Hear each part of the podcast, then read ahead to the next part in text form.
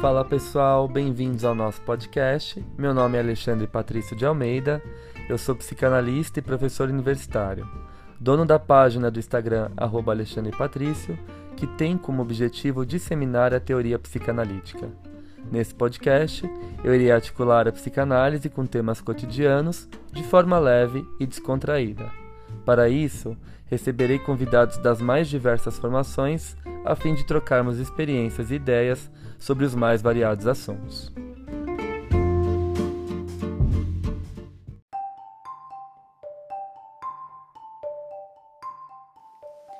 Passando para avisar vocês que esse episódio foi gravado em forma de live na minha página do Insta.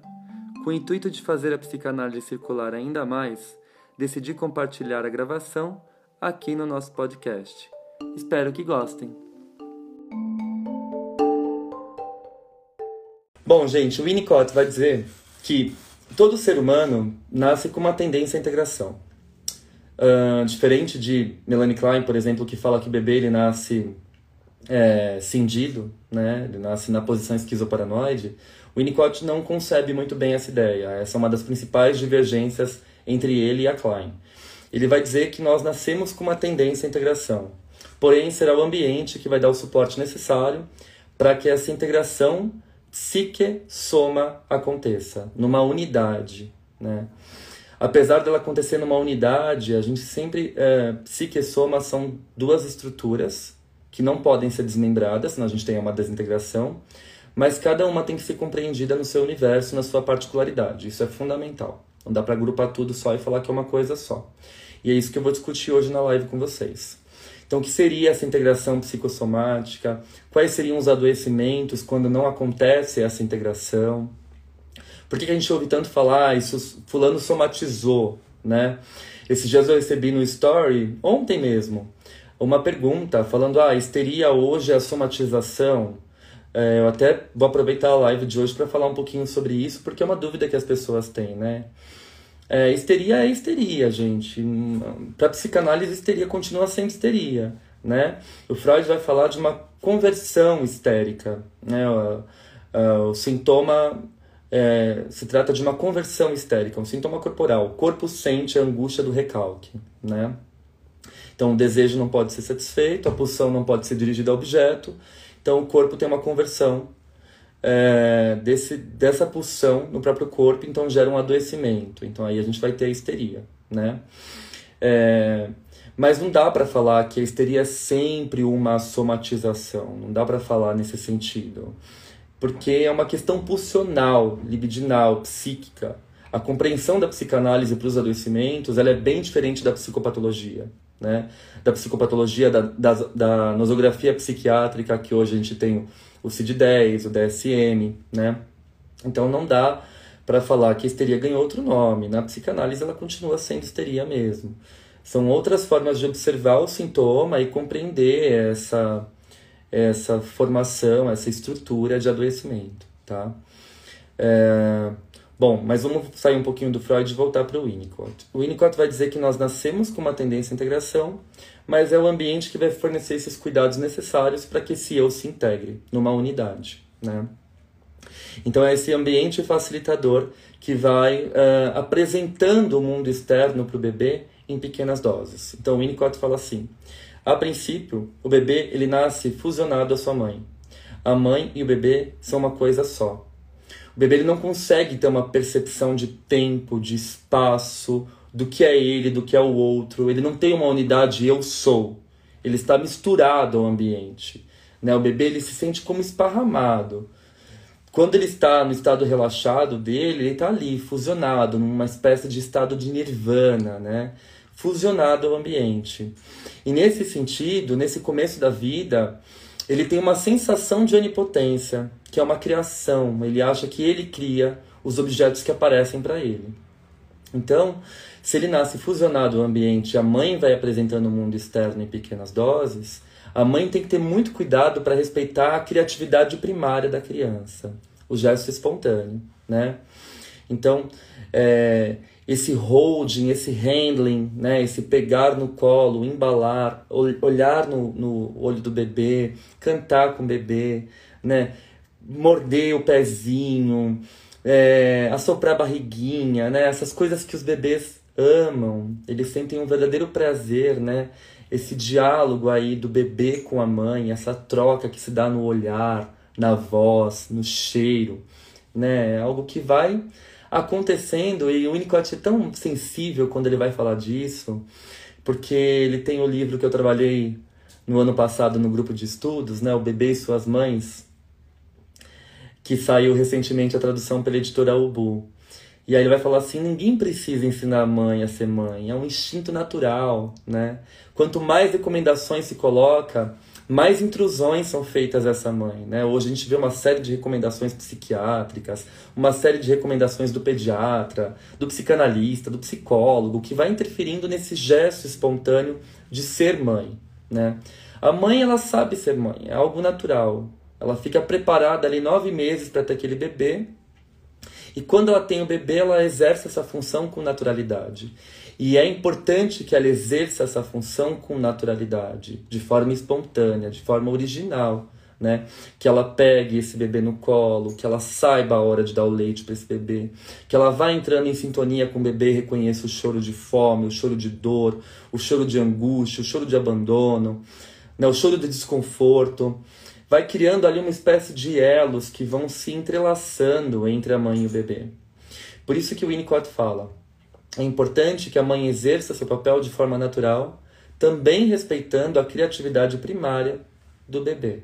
Né? A mãe não pode trocar o gesto espontâneo do bebê pelo gesto dela.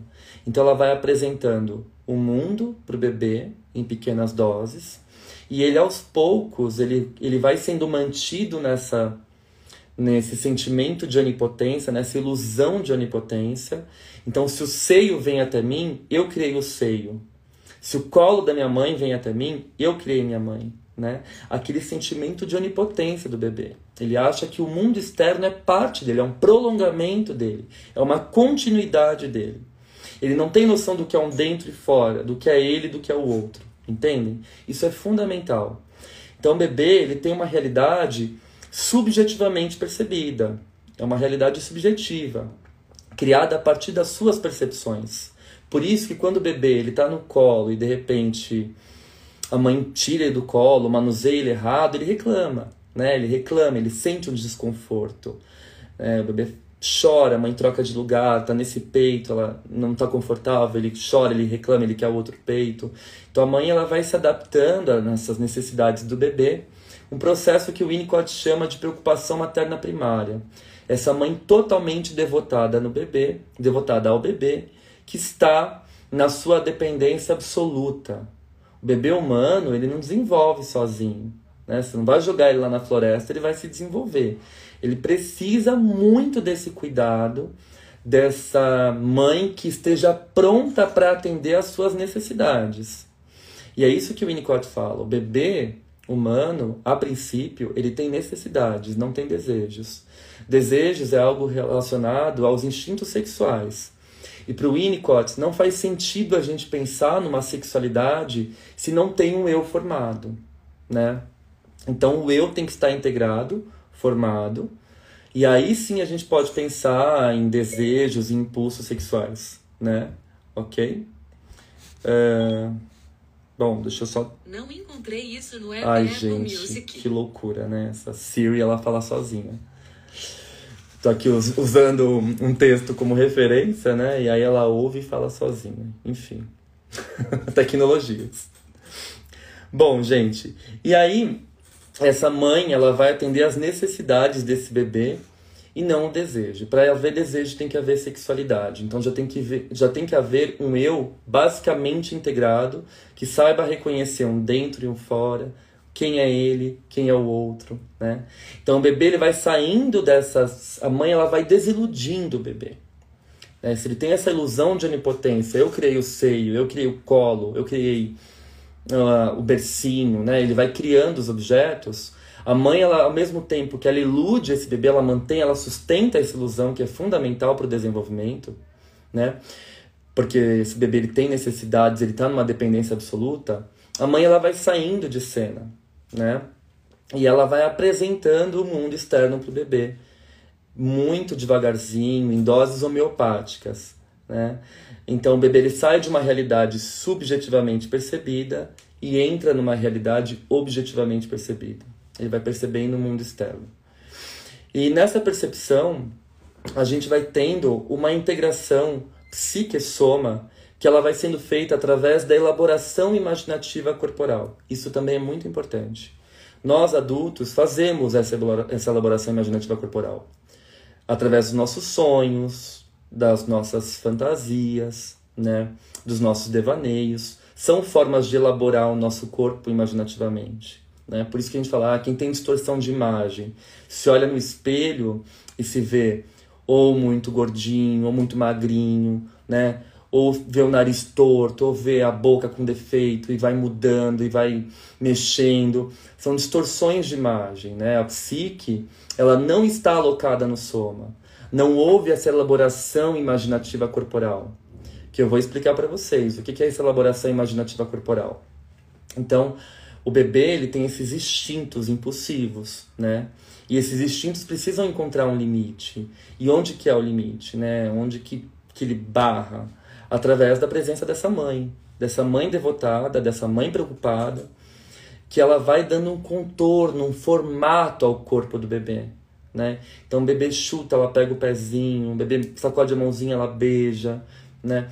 E, e esse contorno, através do holding e do handling, vai dando um formato a esse corpo. O bebê, através da experiência sensorial, e o limite da experiência sensorial é a pele, por isso que outros psicanalistas, por exemplo, a Esther Bick vai falar do eu pele, né?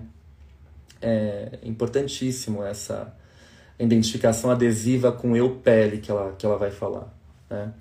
É, a mãe ela vai dando limite, uma borda para esse corpo. Por isso que, por exemplo, pacientes que não têm essa psique alocada no soma através da elaboração imaginativa corporal, a gente chama de pacientes borderlines, né, ou psicóticos. Por quê? Porque eles têm uma disfunção corporal, eles têm esses momentos de, de desintegração. Essa psique ela não está alocada no soma. Eles sentem é, como se partes do corpo tivessem despedaçando, tivessem deslocadas, tivessem fora, né? Eu lembro de quando eu estava fazendo estágio num hospital psiquiátrico, o professor contou para nós que no momento de surto, né, um dos pacientes psicóticos foi até o fogão, é, pegou o óleo de cozinha e tacou fogo nos braços. Né? Ele precisava sentir que os braços estavam fazendo parte do corpo dele. Então, o que, que o Winnicott vai falar? Esses bebês que não têm esse cuidado, esse holding, esse handling, né? Esse pegar, esse cuidar, esse embalar, eles não vão conseguir ter a psique alocada no soma. Então o corpo ele vai responder de alguma forma, né? E a psique também. Por isso que eu digo, está interligado. Nós temos questões aí, tanto psíquicas quanto somáticas, mas elas são uma unidade cada uma respondendo à sua função específica, mas nós não podemos pensar nisso de forma desmembrada, de forma separada. A gente tem uma unidade psicossoma, tá? uma unidade psique-soma, que o Winnicott vai dizer. Né? Uh, e depois que essa psique está alocada no soma, através dessa elaboração imaginativa corporal, que essa mãe vai dando borda, contorno ao corpo desse bebê, né? Esse bebê ele vai criando uma elaboração dessas sensações através das experiências sensoriais, né, da pele, e ele vai criando aí um, uma outra parte mais uh, elaborada, digamos assim, da psique, que é a mente, né? Então esse bebê ele vai começar a ter uma mente desenvolvida, né? E aí sim ele vai ser capaz de aprender, de experienciar, de ver o que são as coisas, né? de, de, de perceber o, o, o ambiente. Ai, gente, que loucura isso. de novo ativou a Siri aqui, acho que tá doido esse. a Apple deve estar tá carente. Bom, e aí, aí sim esse bebê ele vai saber, né? É, o que, que é ele e o que, que é o outro. E aí sim ele vai poder ter experiências uh, cognitivas de aprendizagem. Enquanto o bebê não tem essa, essa separação do que é ele do que é o outro, não tem como ele ter aprendizagem, né? O Winnicott vai falar, o bebê está totalmente fusionado ao ambiente, ele está misturado ao ambiente. Por isso qualquer experiência intrusiva, qualquer experiência hum, que deixe esse bebê num sentimento de abandono, ele sente que ele está desmanchando, que ele está desintegrando, né? Vocês veem que o bebê, às vezes quando você pega ele, ele fica durinho, ele tem medo de cair, de se dissolver, né, num espaço. Por quê? Ele precisa desse suporte do outro, ele precisa desse cuidado, dessa mãe que envolva, que pegue. Né? E aos poucos essa mãe tem que sair de cena para que o bebê saia de uma realidade é, subjetivamente percebida e entre numa realidade objetivamente percebida, de objetos mesmo, de relação objetal. Né? É assim que a gente começa a pensar. Então, Primeiro nós temos essa psique que se aloca no soma e depois nós temos a formação da mente, que é a nossa capacidade cognitiva de aprender, de contar, de situar no tempo, no espaço, de reconhecer o outro, né, de interagir com o outro, de, de ter trocas de experiências. Isso é fundamental. Né? Se não acontece essa integração primitiva, é, esse bebê, essas falhas nesse desenvolvimento maturacional primário vão deixar sequelas permanentes, tanto no campo psíquico quanto no campo somático. E vamos lembrar também que a integração ela nunca é um processo permanente para o Winnicott, né? Ela é uma conquista que pode ser perdida e, e isso que é interessante a gente pensar no conceito de saúde para o Winnicott. O sujeito saudável não é aquele que não tem sintomas, que está super bem da vida, feliz. Isso seria um falso self, se a gente pensar assim né? Na vida das pessoas no Instagram, né? Que estão sempre felizes, nunca tem problemas, estão sempre postando viagem, comida, né? Não existe essa plenitude. Essa integração inicial nunca é completa. Quando a gente está mediante de qualquer dificuldade na vida, a gente desintegra. Mas a nossa diferença é que a gente desintegra, às vezes, de forma. tem uma, uma desintegração, claro. Uh, da psique se deslocar do soma. E aí quando você sente dor, dor no corpo, dor nas costas, as costas trava, você passa por um processo de angústia muito grande. Por exemplo, agora nessa situação de pandemia, que além de a gente ter a pandemia no nosso país, a gente tem um pandemônio, né? É uma coisa inédita no nosso país, assim, super Brasil, né? A gente enfrenta a pandemia, enfrenta o, o pandemônio do governo. E aí o que acontece? Muitos pacientes chegam falando: olha, eu tenho tido dores no corpo, eu tenho tido dores de cabeça muito forte, porque a angústia ela gera essa desintegração, né? Então o corpo não dá conta. Ou pacientes que estão dormindo muito, olha, eu sinto muito sono, eu durmo o dia inteiro. Eu só quero saber de ficar na cama, né? Eu estou me anestesiando das experiências sensoriais externas, porque me causa angústia me causa dor. Também é uma representação de uma psique que não está alocada no soma. Né? Essas dificuldades, esses, esses problemas que vão aparecendo por conta dessa desintegração, eles são muito comuns, não só para a estrutura psicótica e borderline, mas também para a estrutura neurótica, né? Ah, sei lá, vou ter uma prova amanhã, eu tô tenso, nossa, eu tô dormindo com uma dor nas costas, vou tomar um relaxante muscular né? Por que, que eu tô tenso? Por que, que me machuca? Por que, que dói? É uma angústia que não dá para elaborar. Então, a psique ela se desloca do soma, porque o soma não tem. Um, não faz essa elaboração imaginativa corporal, que é essencial, né? E então aparece o fator somático, né? O corpo ele vai sentir. Então, como que acontece, por exemplo, o contrário disso? Como que seria a elaboração imaginativa corporal adulta? O adulto sonhar, o adulto brincar, né? Quando a gente sonha, compartilha um sonho engraçado com alguém, a gente se alivia, né? O que tem salvado a gente na, na pandemia é, de fato, essas questões aí que surgiram culturais, né? O pessoal interessado em estudar, em fazer curso, em assistir live, essas trocas de conhecimento, é, essas trocas com os nossos pares, é o que tem nos salvado. Né? Quando a gente consegue brincar, rir de uma situação angustiante, e a gente pode vivenciar isso de forma mais tranquila, a gente vai se espalhando, a gente vai elaborando, a gente vai tecendo, vai costurando, tanto de forma psíquica quanto de forma somática, uma elaboração imaginativa corporal. Então a gente consegue dar conta de fatores angustiantes que nos atravessam, né? Quando a gente compartilha a nossa história com o outro. Aí o fator importantíssimo da terapia. E a importância de encontrar um terapeuta que dê esse suporte, né? que dê essa sustentação. Porque a clínica desses pacientes é uma clínica do testemunho. Se eles estão sofrendo de uma desintegração psique-soma, como que eles vão lidar com isso, né? Testemunhando, elaborando as suas funções imaginativas corporais, né? Eles vão elaborando, eles vão tecendo as suas experiências e tendo o testemunho do analista, do psicoterapeuta. Né? Eu conto a minha história e a minha história eu vou sentindo ela enquanto eu conto.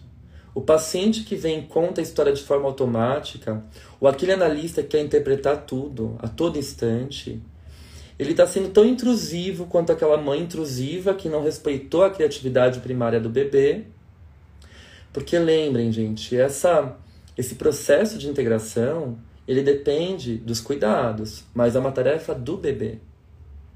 Não é a mãe, diferente do pensamento do Bion, que também é interessantíssimo, quando ele concebe o conceito de Reverie, não é a mãe que vai pegar esses elementos beta do bebê através da sua função alfa e transformar em elementos alfa. Isso para o Bion. Para o Winnicott, a mãe ela só sustenta. E quem faz essa transformação de começar a dar contorno para o corpo, de começar a criar uma unidade psique-soma, de sair desse processo de onipotência e ir conhecendo a realidade externa. Quem faz isso é a mãe, ela só dá uma sustentação, né? E aí, aliás, quem faz isso é o bebê, perdão. A mãe só sustenta. É uma responsabilidade do bebê fazer isso sozinho. Né? Não é a mãe que vai participar ativamente do processo, inserindo coisas nesse bebê, né? Ela só sustenta. E o bebê ele vai criando isso em primeira pessoa. Isso que é muito bonito, né? O bebê unicotiano, ele se desenvolve em primeira pessoa, por conta própria, através desse suporte ambiental que ele tem do ambiente, né? do meio.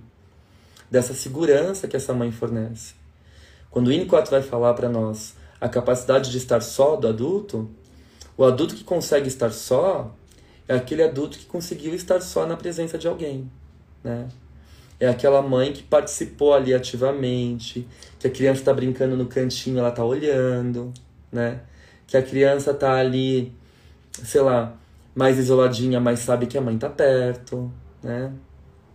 O adulto que não consegue ter esse sentimento de solidão, que está sempre dependente do outro, é porque não teve essa mãe ali perto observando, né? Essa mãe ou quem exerce essa função materna, obviamente. Né? Pode ser o pai, a avó, a prima, enfim. Mas ele não teve esse adulto cuidador, esse ambiente cuidador. Então eu não consigo ficar sozinho. Eu preciso sempre do outro, eu preciso sempre de alguém. Né? Bom, ele, tem uma citação do Winnicott que ele diz assim para nós: Emergindo do que se poderia chamar de elaboração imaginativa de funções corporais, de todos os tipos e do acúmulo de memórias, a psique liga o passado já vivenciado, o presente e a expectativa de futuro uns aos outros, dá sentido ao sentimento do eu e justifica nossa percepção de que dentro daquele corpo existe o um indivíduo. Então, olhem só a importância da elaboração imaginativa corporal, né? Dessa mãe que vai sustentando e dando contorno às experiências desse bebê. Para que esse bebê consiga é, assumir é, é, o controle, né? A, a, sua linha de desenvolvimento maturacional em primeira pessoa, por conta própria, né? através dele mesmo. Né?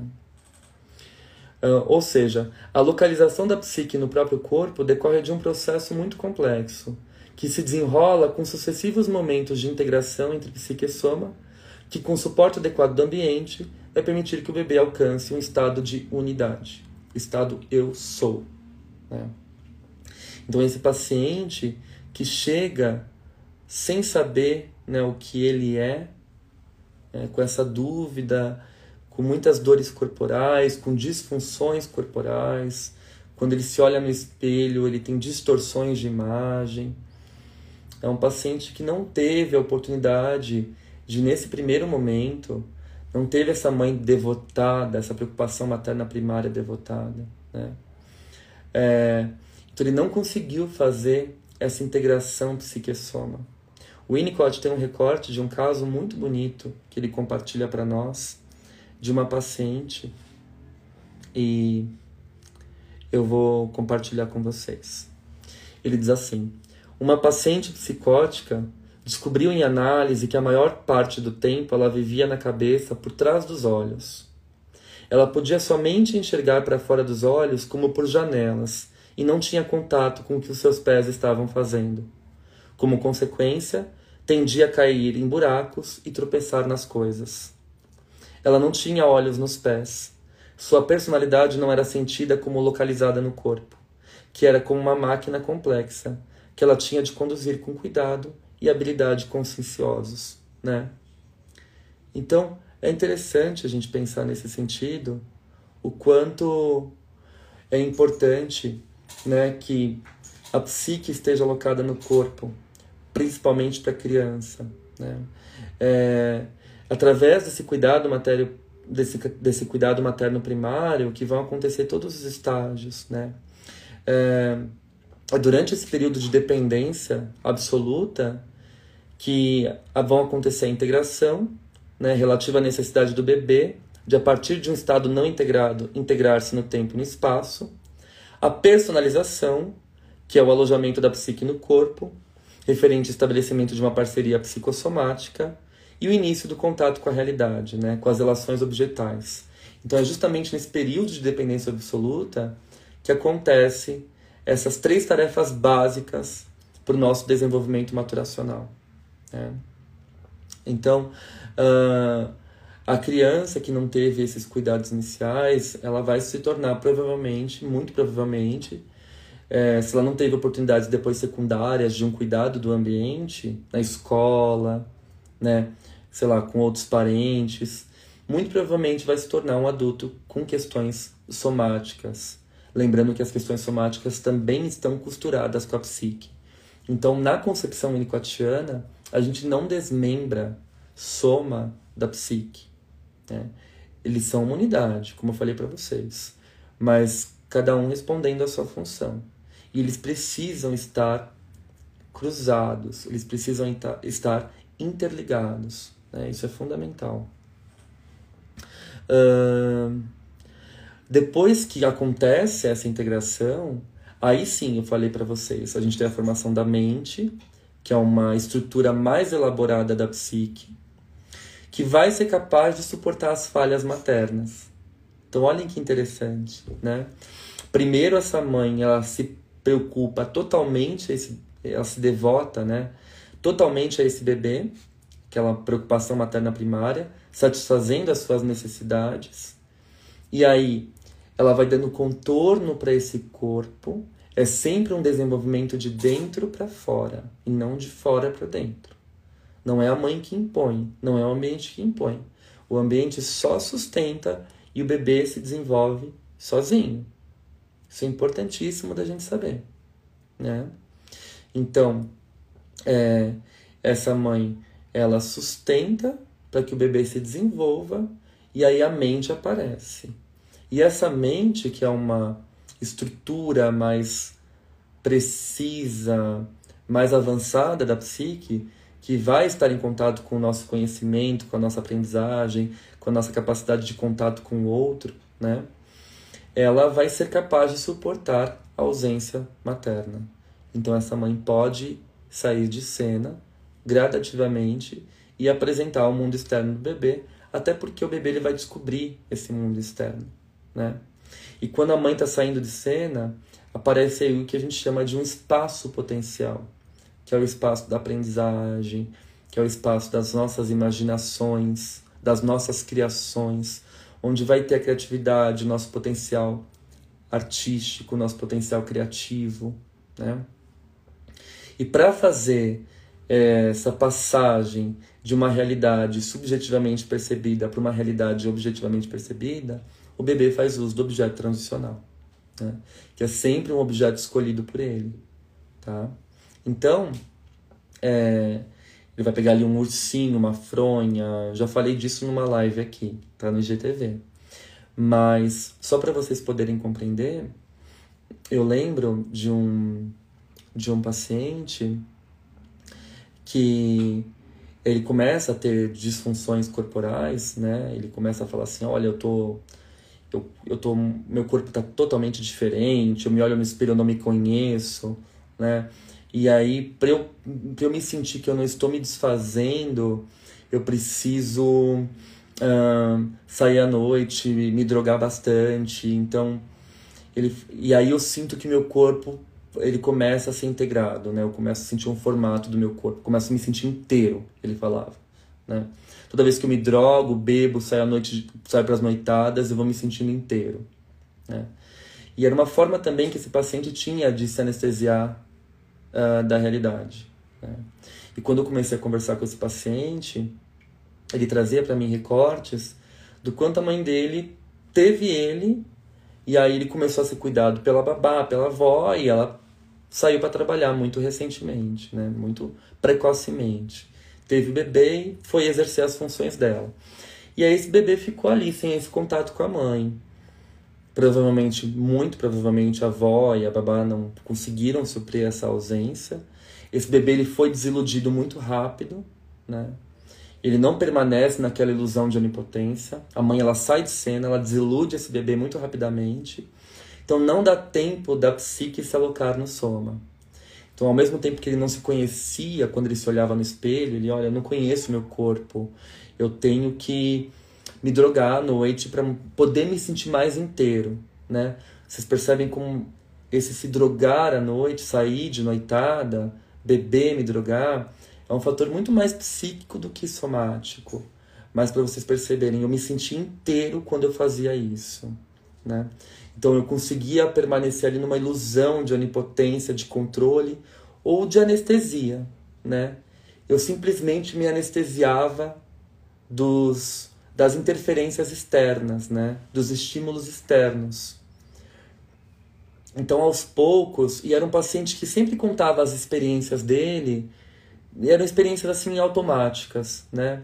Ah, eu hoje trabalhei, fiz isso, fiz aquilo, e não tinha muito nexo, ele não ele não experienciava aquilo em primeira pessoa. Era um relato automático. Não era uma vivência em primeira pessoa né? Era algo muito automático. Então, ah, hoje eu trabalhei, fiz isso, fiz aquilo, fiz aquilo, pronto. Até que um dia ele passa por uma experiência muito angustiante, né? Ele quase sofre um acidente e ele chega relatando esse acidente para mim, né?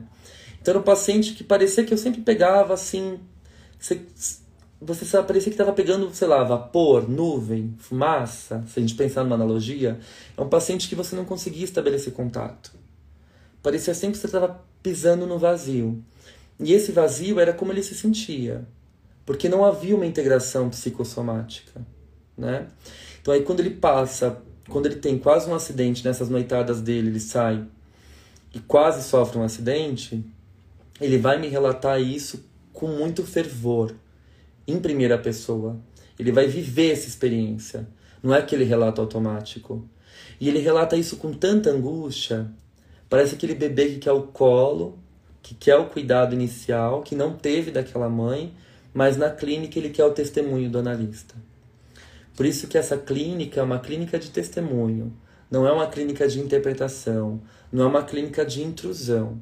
É uma clínica que você vai ouvir o relato, para que o paciente ele vá ele próprio construindo, né, essa essa dimensão de psique soma, essa dimensão de um eu integrado, de um eu corporal, né? Quando ele vai conseguir dizer eu sou, eu quase sofri um acidente.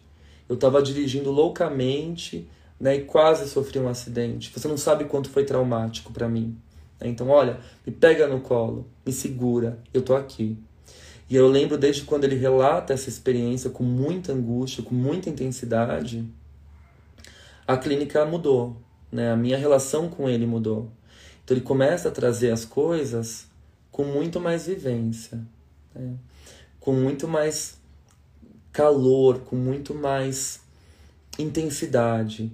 É como se ele tivesse de fato experienciando as ocasiões que ele passava. Não era mais um fator automático, anestesiado, né? E com o tempo ele foi percebendo que ele não precisava mais das noitadas e das drogas e do álcool para se sentir inteiro. Né? Essa integração ela foi acontecendo através da sustentação do setting analítico. Né? Isso que é muito bonito da clínica winnicottiana. Não é uma clínica baseada em interpretação, mas é uma clínica baseada em testemunho, que dá a oportunidade do sujeito, do indivíduo, construir um eu em primeira pessoa. Não sou eu que vou introduzindo ali insights. Eu poderia ter feito várias interpretações quando ele me trazia os relatos do trabalho, mas iam ser interpretações que iam cair num vazio. Porque quando não tem esse eu, essa integração psique-soma, né, a gente tem uma série de questões aí que as interpretações elas caem no vazio, elas não atingem o eu. Né? Elas atingem a fumaça que eu digo que eu estou pegando, o vapor que você tenta pegar e escapa pelos dedos. Né? Então é interessante. Quando eu falo que a mãe, também nessa dependência absoluta, vai dando esse contorno ao corpo do bebê, dá para a gente pensar é, o quanto a, a, pele, né, como experiência sensorial é importante, quanto essas crianças também apresentam alergias, né? alergias de pele, psoríases, um, enfim, erupções na pele, né? Essas crianças que não tiveram a oportunidade de passar por esse processo de elaboração imaginativa corporal, esses cuidados iniciais primários, essa mãe totalmente devotada né, ao bebê, eles vão tendo problemas na pele. E é engraçado que essas alergias, essas erupções, elas marcam a borda do corpo. A pele é a borda do corpo, né? Quando a gente também, sei lá, está sentindo muita dor, a gente pode começar a pensar, por exemplo, a explicar os atos de autopunição, né, de pacientes que se cortam, porque eles querem sentir ali né, um, um corpo, as bordas do corpo, né? Ou eu como demais, ou eu não como, eu vou dando formas ao meu corpo para que eu não me sinta me despedaçando, né? Eu tinha uma paciente que, em casos de extrema angústia, isso é muito comum, está acontecendo com todos nós na pandemia, ela comia, comia, comia, comia muito. E ela dizia assim: porque se eu não como, parece que eu estou me desmanchando no vazio quando eu estou angustiada, né? Então, com o tempo, o processo analítico ele vai dando forma e contorno a esse corpo. É interessante a gente pensar também o quanto a cultura contemporânea ela favorece essa desintegração, né? Porque quando um paciente tem um problema, uma questão somática, ele vai procurar o quê? Especialistas. Né? Então, ó, eu vou no dermato, eu vou no neuro, eu vou no psiquiatra, eu vou na acupuntura, eu vou no no terapeuta do não sei o que, eu vou no osteopata, eu vou no não sei o que. Você vai fragmentando, você vai sustentando essa dissociação psique-soma. É curioso a gente pensar o quanto a cultura favorece isso, né? Eu vou em, em seis médicos para descobrir o que, que é essa minha dor no ombro que não passa. Faço ressonância, não passa. Faço exames, não passa. Minha perna está travada. Uma enxaqueca que não passa, né? Eu tenho colegas que trabalham em hospitais, que são médicos, e falam que várias vezes durante o plantão noturno eles atendem pacientes que chegam com enxaquecas, pedem para tomar medicação, mas no momento que eles estão lá tomando a medicação, eles começam a bater um papo com o médico, com os enfermeiros, né? eles queriam conversar, eles queriam, de alguma forma, colocar esse sofrimento para fora. Para vocês verem como a saúde mental no nosso país ainda é um tabu, ainda é uma questão, né? Eu vou fragmentando e dessa forma eu vou sustentando essa desintegração, procurando vários especialistas e eu nunca encontro a origem do problema. Eu nunca encontro a origem da questão. Né? Então, é claro que o processo analítico também não é 100% eficaz. Não estou falando isso, não estou vendendo meu peixe, né? Mas eu estou falando que é importante a gente ter um espaço de fala, de escuta, de testemunho, de acolhimento, né? Porque às vezes a questão ela é uma questão muito mais voltada aos primórdios, às origens da vida, e a gente tende a fechar nossos olhos para isso e criar uma certa resistência. Né? Eu acho que, sobretudo, um processo analítico é um processo de esperança, é um processo de você revisitar suas dores, revisitar a sua história, e através dessas construções e desconstruções, você ir construindo a sua linha do tempo em primeira pessoa. E é claro que você não tem que estar 100% feliz, 100% bem o tempo todo. Isso é uma grande bobagem. Perante qualquer situação de angústia, você tem o direito sim, ou de, né, somatizar, não gosto muito dessa palavra, que eu acho que ela já caiu num uso aí muito banalizado. Você pode aí, né, criar situações que o corpo vai vai mostrar, vai aparecer, porque a psique se desloca do soma, né? Ou situações também somáticas, mas extremamente psíquicas, já que uma coisa está intricada na outra, né? Eles, são, eles estão interligados. Não dá para a gente pensar como estruturas fragmentadas, divididas, uma dicotomia, né? Não dá para pensar nesse sentido. Então, você percebe que muitos pacientes passaram em seis, sete especialistas e aí chegam uh, até você com uma última esperança, né? Olha, eu já fiz de tudo para descobrir a origem da minha dor. Eu vou vir fazer análise porque é a última coisa que me sobrou, né?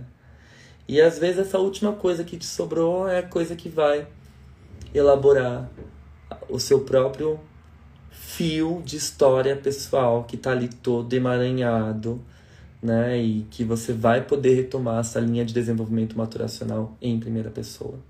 Como eu estava dizendo, a gente não tem obrigação de estar bem e feliz o tempo todo. A Teruíno Tiana mostra que saúde não é sinônimo, né? De, de você estar bem o tempo todo. É você manifestar o seu potencial criativo, o seu verdadeiro eu. Acho que o processo de análise, ele desvela, ele tira o véu que encobre o verdadeiro eu, que muitas vezes a gente tem medo de mostrar, tem receio, se sente seguro, né? E o processo analítico ele vai descobrir esse eu que está ali escondido e que está sofrendo as angústias desse processo de desintegração, né? Quando a psique se desloca do soma. E aí, por conseguinte, a gente não consegue se concentrar, aprender, Lembra que eu falei para vocês que primeiro a psique se aloca no soma, depois tem o surgimento da mente, que é a nossa capacidade cognitiva, da nossa capacidade de aprender. Então, porque quando a gente está muito angustiado, a gente começa a sentir dores no corpo, enxaquecas, e a gente não produz. A gente não aprende. Você pode sentar e ler um texto, extremamente você está angustiado, você não vai absorver nada desse texto. Né? Você vai ficar viajando ali com dor de cabeça, com dor nas costas e não vai aprender nada. Por quê? Se a psique se desloca do soma, é claro que a mente também vai sofrer uma desintegração. Então a sua capacidade cognitiva de concentração, de aprendizagem, também vai estar comprometida, né? Então, eu acho que era isso que eu tinha para falar para vocês, né? Hum... Para terminar, vou fazer uma citação do Winnicott, que ele vai dizer assim para nós: A enfermidade no transtorno psicossomático não é o estado clínico expresso em termos de patologia somática ou funcionamento patológico, mas sim a persistência de uma cisão na organização do ego do paciente ou de dissociações múltiplas que constituem a verdadeira enfermidade. Né? Eu acho que é para isso que a gente tem que se atentar. E nunca ir com sede ao pote. Ah, esse paciente está desintegrado, eu vou integrar ele.